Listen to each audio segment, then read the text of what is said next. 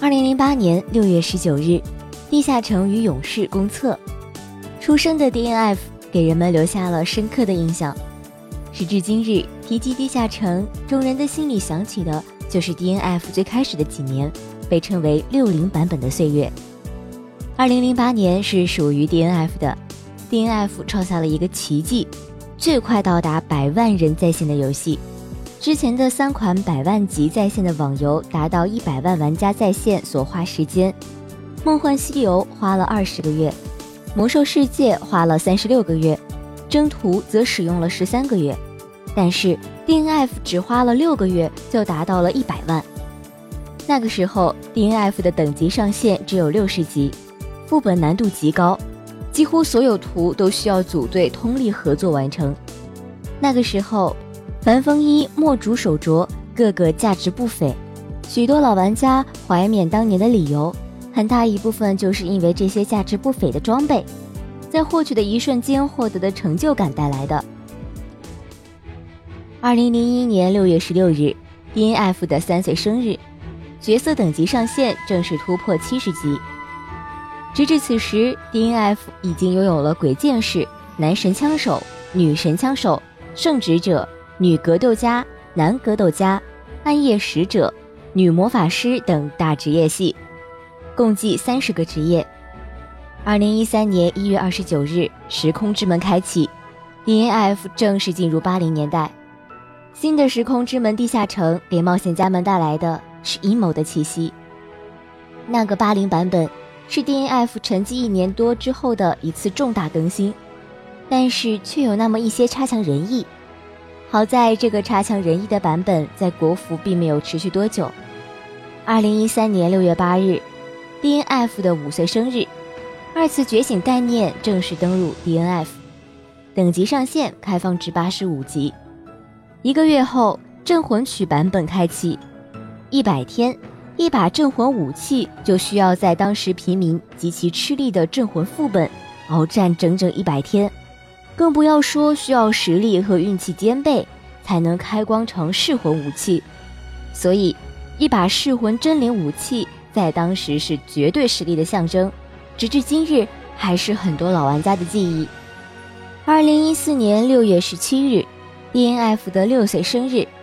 暴力的气息毁灭了曾经的阿拉德，大转移降临在这片不甚宁静的土地上。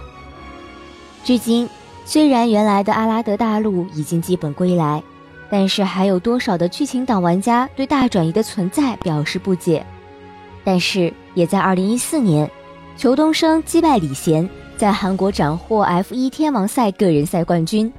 也是当年中国在国际赛事里拿到的第二个非常重大的冠军。二零一五年三月十二日，团队副本的概念横空出世，已经六岁有余的 DNF 的第二春，在这一刻正式的种下了萌芽。三个月之后的七周年庆，八十六等级开放，沿着倒悬的瞭望台向上看去，魔界的寂静城在另一端若隐若现。就这一个寂静城的距离。等着回家的女魔法师们等了一年半，期间女魔法师四姐妹颠沛起伏，火山、炉神、召唤蝶、地爆天星轮番登场，给当时的阿拉德大陆奏响了最强音。虽然安图恩作为二十个人的大型团队副本，在 DNF 的玩家中引发了众多的争议，不论是存在的必要，还是或玩笑或真实的职业歧视。那一句“打团不要某职业”刺痛了多少人的心灵。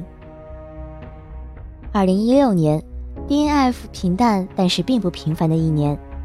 全职业的二次觉醒在有条不紊的推进，新的魔枪士职业在八周年的时候，在阿拉德大陆开始闪动枪芒，也是在这一年，安图恩的二十人团队模式，随着小伙伴们装备的提高、手法的提升下，逐渐的不再高高在上。成为了所有小伙伴们开开心心玩在一起的理由。假珠套天下第一，在这个梗风靡的时候，这里哪怕是在 B 站看一个平常的番剧，也总能看到这样的弹幕。当时，其实这里是很欣慰的，